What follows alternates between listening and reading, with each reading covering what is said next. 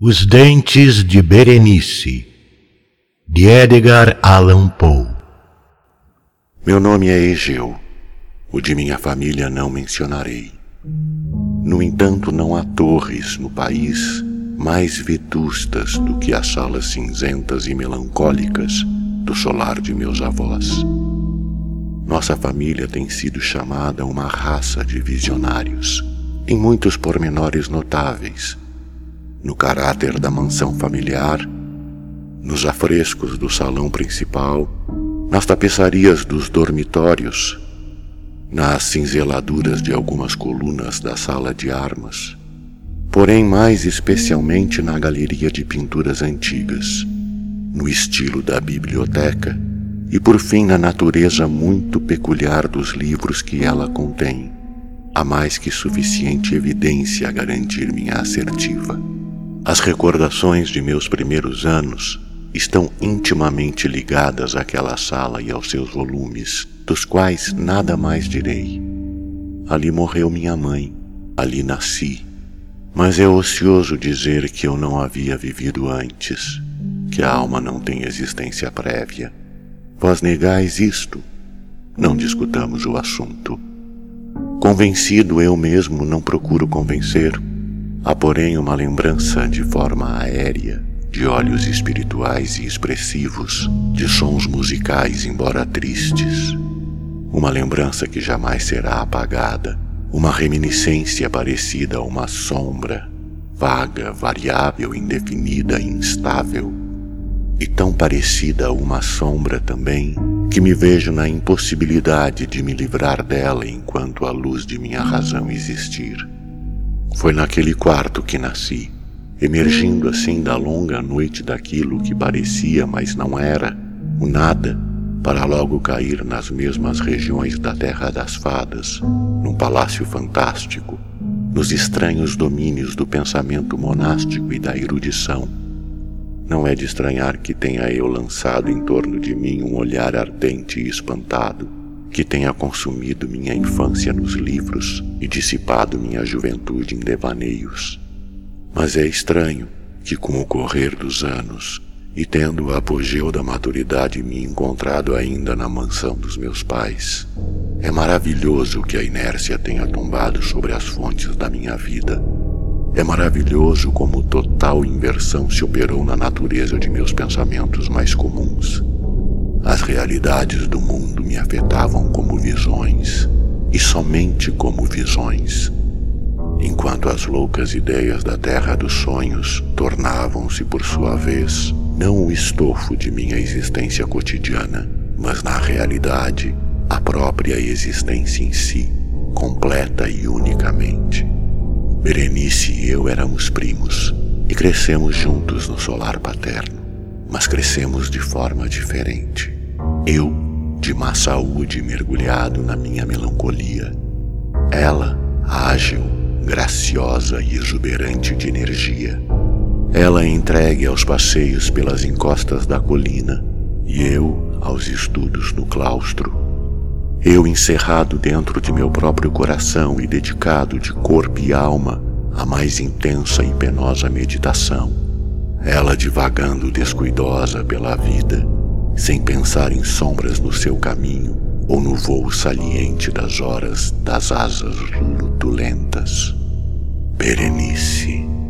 Invoco-lhe o nome, Berenice, e das ruínas sombrias da memória repontam milhares de tumultuosas recordações ao som da invocação. Ah, bem viva tenho agora sua imagem diante de mim, como nos velhos dias de sua jovialidade e alegria. Ah, deslumbrante, porém fantástica beleza. Ó oh, sílfide entre arbustos de Arheim ó náiade entre as suas fontes. E depois, depois tudo é mistério e horror, uma história que não deveria ser contada, uma doença, uma fatal doença soprou como um símon sobre o seu corpo. E precisamente quando a contemplava, o espírito da metamorfose se arrojou sobre ela, lhe invadindo a mente, os hábitos e o caráter, e da maneira mais sutil e terrível, perturbando-lhe a própria personalidade. Ah, o destruidor veio e se foi. E a vítima, onde estava ela? Não a conhecia, ou não mais a conhecia como Berenice. Entre a numerosa série de males acarretados por aquele fatal e primeiro que ocasionou uma revolução de tão terrível espécie no ser moral e físico de minha prima, se pode mencionar como mais aflitivo e obstinado em sua natureza, uma espécie de epilepsia que não raro terminava em transe cataléptico, transe muito semelhante à morte efetiva e da qual ela despertava quase sempre de uma maneira assustadoramente subitânea. Entre mentes minha própria doença, pois me fora dito que eu não poderia dar-lhe outro nome, minha própria doença aumentou e assumiu afinal um caráter de monomania. De forma nova e extraordinária, e a cada hora e momento crescia em vigor e por fim veio adquirir sobre mim a mais incompreensível ascendência. Essa monomania, se devo assim chamá-la, consistia numa irritabilidade mórbida daquelas faculdades do espírito, denominadas pela ciência metafísica faculdades da atenção. É mais provável não me entenderem, mas temo deveras que me seja totalmente impossível transmitir à mente do comum uma ideia adequada daquela nervosa intensidade de atenção com que, no meu caso, as faculdades meditativas, para evitar a linguagem técnica, se aplicavam e absorviam na contemplação dos mais vulgares objetos do mundo. Meditar infatigavelmente longas horas, com a atenção voltada para alguma frase frívola, à margem de um livro ou no seu aspecto tipográfico.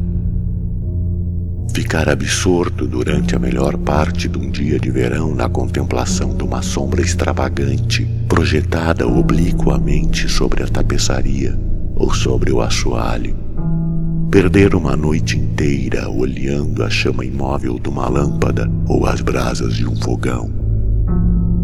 Sonhar dias inteiros com o perfume de uma flor. Repetir monotonamente alguma palavra comum até que o som, à força da repetição frequente, cessasse de representar ao espírito a menor ideia qualquer que fosse. Perder toda a noção de movimento ou de existência física, em virtude de uma absoluta aquietação do corpo, prolongada e obstinadamente mantida. Tais eram os mais comuns e menos perniciosos caprichos provocados por um estado de minhas faculdades mentais. Não, de fato, absolutamente sem paralelo, mas certamente desafiando qualquer espécie de análise ou explicação. Sejamos, porém, mais explícitos. A excessiva, ávida e mórbida atenção assim excitada por objetos em sua própria natureza triviais não deve ser confundida a propósito com aquela propensão ruminativa comum a toda a humanidade e mais especialmente do agrado das pessoas de imaginação ardente. Nem era tão pouco como se poderia a princípio supor um estado extremo ou uma exageração de tal propensão, mas primária e essencialmente distinta e diferente dela. Naquele caso, o sonhador ou entusiasta, estando interessado por um objeto geralmente não trivial, perde imperceptivelmente de vista este objeto através de uma imensidade de deduções e sugestões dele provindas até que chegando ao fim daquele sonho acordado, muitas vezes repleto de voluptuosidade, descobre estar o excintamentum, ou causa primeira de suas meditações, inteiramente esvanecido e esquecido. meu caso, o ponto de partida era invariavelmente frívolo, embora assumisse por força da minha visão doentia uma importância irreal e refratada. Nenhuma ou poucas reflexões eram feitas, e estas poucas voltavam obstinadamente ao objeto primitivo, como a um centro. As meditações nunca eram agradáveis, e ao fim do devaneio, a causa primeira, longe de estar fora de vista, atingir aquele interesse sobrenaturalmente exagerado que era a característica principal da doença. Em uma palavra, as faculdades da mente, mais particularmente exercitadas em mim, eram, como já disse antes, as da atenção, ao passo que no sonhador acordado são as especulativas. Naquela época, os meus livros, se não contribuíam efetivamente para irritar a moléstia, participavam largamente, como é fácil de se perceber, pela sua natureza imaginativa inconsequente das qualidades características da própria doença. Bem me lembro, entre outros, do tratado do nobre italiano Célio Secundus Curio, de Amplitudine Beati Regni Dei, da grande obra de Santo Agostinho, A Cidade de Deus, do De Carne Christi, de Tertuliano, no qual a paradoxal sentença Mortus est Dei filius, credibili est que a ineptum est, et sepultus resurrexit, certum est que a impossibili est. Absorveu meu tempo todo durante semanas de laboriosa e infrutífera investigação. Assim sendo, minha razão perturbada no seu equilíbrio por coisas simplesmente triviais assemelhava-se àquele penhasco marítimo de que fala Ptolomeu Hefestião, que resistia inabalável aos ataques da violência humana e ao furioso ataque das águas e dos ventos, mas tremia ao simples toque da flor chamada asfódelo. E embora um pensador desatento possa parecer fora de dúvida que a alteração produzida pela lastimável moléstia no estado moral de Berenice fornecesse motivos vários para o exercício daquela intensa e anormal meditação, cuja natureza tive dificuldades em explicar, contudo não se deu absolutamente. Nos intervalos lúcidos de minha enfermidade, a desgraça que aferia me mortificava realmente e me afetava fundamente o coração aquela ruína total de sua vida alegre e doce. Por isso não deixava de refletir muitas vezes e amargamente nas causas prodigiosas que tinham tão subitamente produzido modificações tão estranhas. Mas essas reflexões não participavam da idiosincrasia de minha doença e eram as mesmas que teriam ocorrido em idênticas circunstâncias à massa ordinária dos homens. Fiel a seu próprio caráter, minha desordem mental preocupava-se com as menos importantes, porém mais chocantes mudanças operadas na constituição física de Berenice, na estranha e verdadeiramente espantosa alteração de sua personalidade. De modo algum, jamais a amara durante os dias mais brilhantes de sua incomparável beleza. Na estranha anomalia de minha existência, os sentimentos nunca me proviam do coração e minhas paixões eram sempre do espírito. Através do crepúsculo matutino, entre as sombras estriadas da floresta ao meio-dia e no silêncio de minha biblioteca à noite, esvoaçara ela diante de meus olhos e eu a contemplara, não como a viva e respirante Berenice, mas como a Berenice de um sonho. Não como um ser da terra terreno, mas como a abstração de tal ser, não como coisa para admirar, mas para analisar, não como um objeto de amor, mas como tema da mais abstrusa, embora inconstante especulação. E agora, agora eu estremecia na sua presença e empalidecia a sua aproximação embora lamentando amargamente sua decadência e sua desolada condição, me lembrei de que ela me amava desde há muito e num momento fatal falei-lhe em casamento. Aproximava-se o período de nossas núpcias quando, numa tarde de inverno, de um daqueles dias intempestivamente cálidos, sossegados e nevoentos, que são a alma do belo Alcione, sentei-me no mais recôndito gabinete da biblioteca. Julgava estar sozinho, mas erguendo a vista, divisei Berenice em pé à minha frente. Foi a minha própria imaginação excitada, ou a nevoenta influência da atmosfera, ou o crepúsculo impreciso do aposento, ou as cinzentas roupagens que lhe caíam em torno do corpo, que lhe deram aquele contorno indeciso e vacilante? Não sei dizer. Ela não disse uma palavra, e eu, por forma alguma, podia emitir uma só sílaba. Um gélido calafrio me correu pelo corpo uma sensação de intolerável ansiedade me oprimia. Uma curiosidade devoradora invadiu minha alma e, me recostando na cadeira, permaneci por algum tempo imóvel e sem respirar, com os olhos fixos no seu vulto. Ai, ai, sua magreza era excessiva e nenhum vestígio da criatura de outrora se vislumbrava numa linha sequer de suas formas. O meu olhar pousou afinal em seu rosto. A fronte era alta e muito pálida e de uma placidez singular. O cabelo, outrora negro de azeviche, caía parcialmente sobre a testa e sombreava as fontes encovadas com numerosos anéis, agora de um amarelo vivo discordando pelo seu caráter fantástico da melancolia reinante em suas feições. Os olhos sem vida e sem brilho pareciam estar desprovidos de pupilas e desviei involuntariamente a vista de sua fixidez vítrea para contemplar os lábios delgados e contraídos. Os lábios se entreabriram e, num sorriso bem significativo, os dentes da Berenice transformada se foram lentamente mostrando. Provera Deus nunca os tivesse visto, ou que tendo-os visto tivesse morrido. O batido de uma porta me assustou e, erguendo a vista, vi que minha prima havia abandonado o aposento.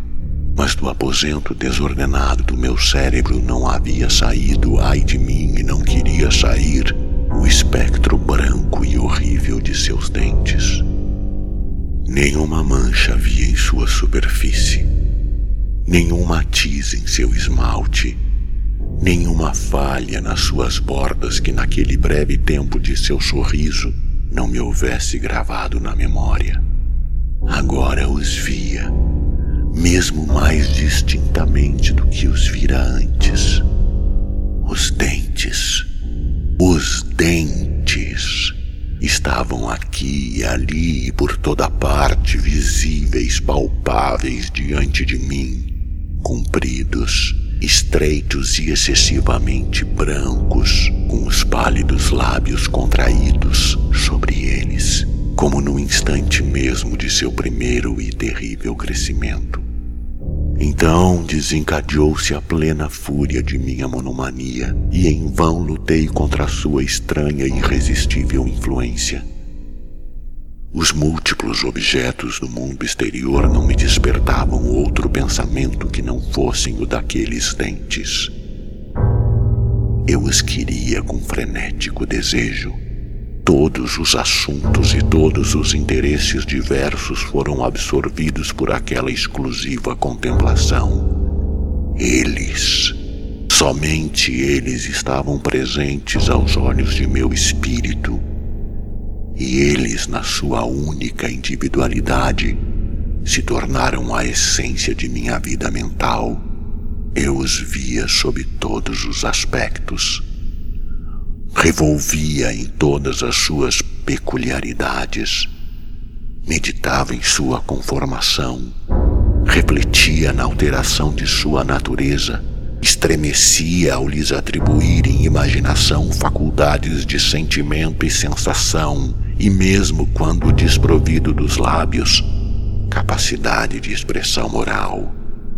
E na minha cabeça veio o pensamento louco As ideias de Berenice estavam nos seus dentes. Sim, as ideias. Era por isso então que eu os cobiçava tão loucamente. Eu queria, eu queria, sempre quis ter ideias como os outros, e me pareceu dali por diante que só os dentes, a posse dos dentes de Berenice poderia me restituir a paz, poderia me fazer recobrar a razão. Assim caiu a noite sobre mim, a noite daquele dia e de outros dias. E o tempo passou.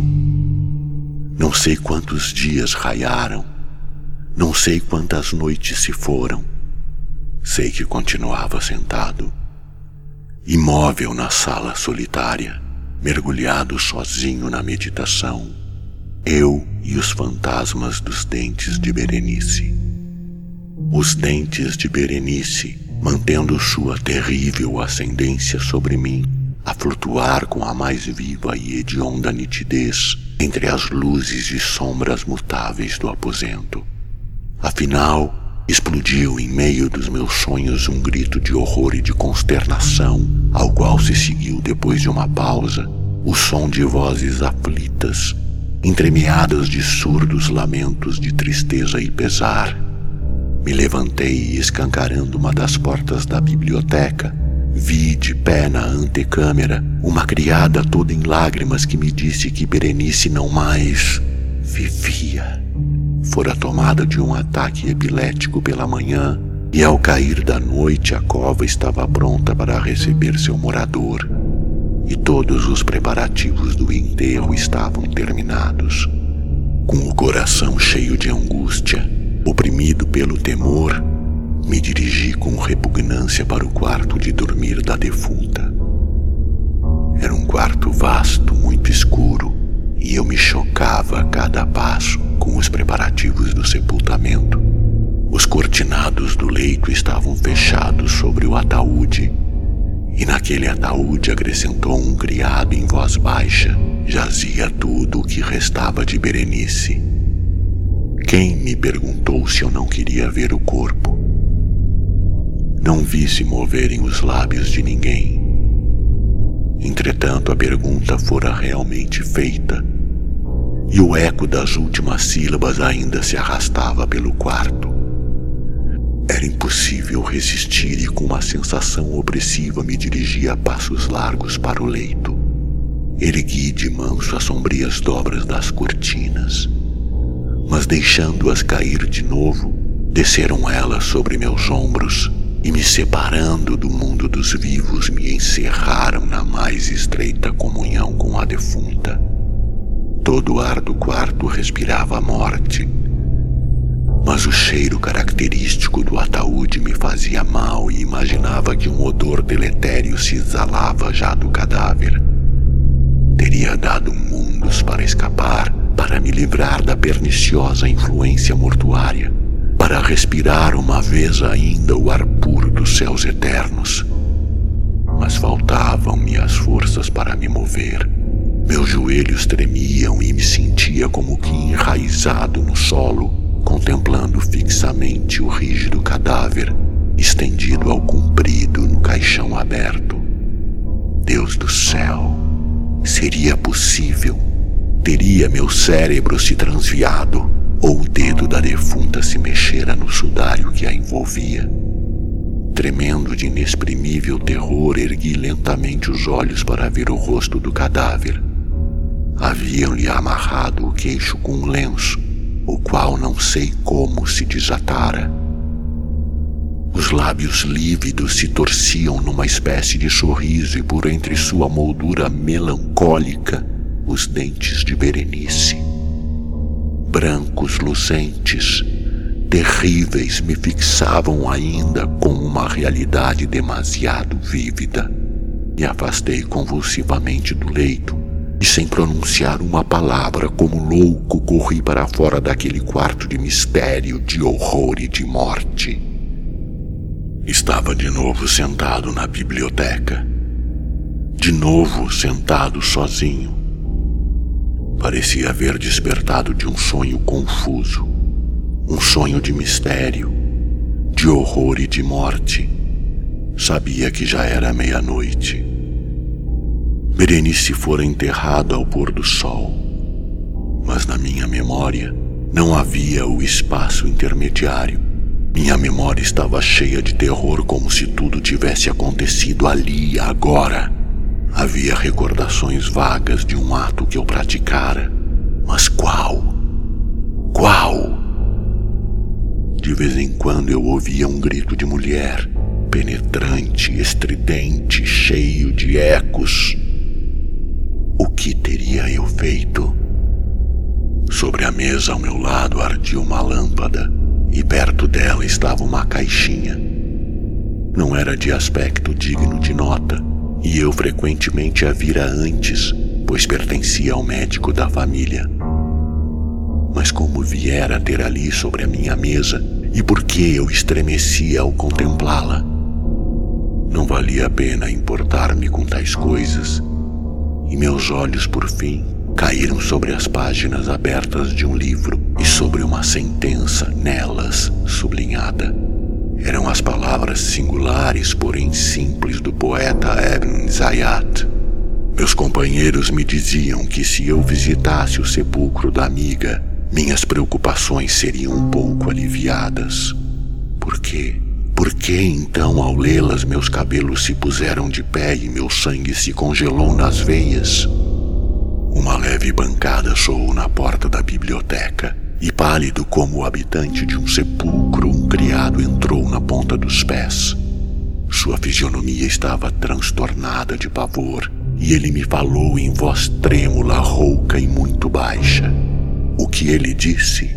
Ouvi frases truncadas. Falou de um grito selvagem que perturbara o silêncio da noite, da ocorrência dos moradores da casa, de uma busca do lugar de onde viera o som e depois sua voz se tornou penetrantemente distinta ao murmurar a respeito de um túmulo violado, de um corpo desfigurado, desamortalhado, mas ainda respirante, ainda palpitante, ainda vivo.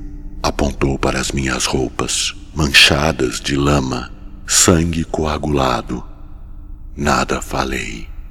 Ele me pegou levemente na mão Havia gravadas nela sinais de unhas humanas. Me chamou a atenção para certo objeto encostado à parede que contemplei por alguns minutos. Era uma pá. Com um grito, saltei para a mesa e agarrei a caixa que jazia sobre ela, mas não pude abri-la. E no meu tremor ela deslizou de minhas mãos e caiu com força, quebrando-se em pedaços. Espalharam-se pelo chão objetos de cirurgia dental. Junto, rolaram pelo assoalho trinta e duas minúsculas peças brancas, luzentes, vivas, demasiado reais. Os dentes de Berenice. Os dentes de Berenice. Os dentes de Berenice. Do narrador. Carlos Eduardo Valente é ator, diretor de teatro, dublador, narrador de audiobooks e também formado em psicologia. 65 anos de vida bem vivida e cheio de histórias para contar, mas prefere contar e interpretar as histórias dos outros. Até tenta escrever um pouco, mas não tem a disciplina necessária como tem nessas outras áreas citadas. Depois de morar 20 anos em Porto Alegre, Voltou a Pelotas, onde se formou em psicologia. Morou em São Paulo um bom tempo e agora mora em Florianópolis, para onde voltou depois de 13 anos longe da ilha. Sempre na batalha por novos desafios. Também brinca com fotografia e edição de vídeos, porque viver é bom demais. Contato carlão50 gmail.com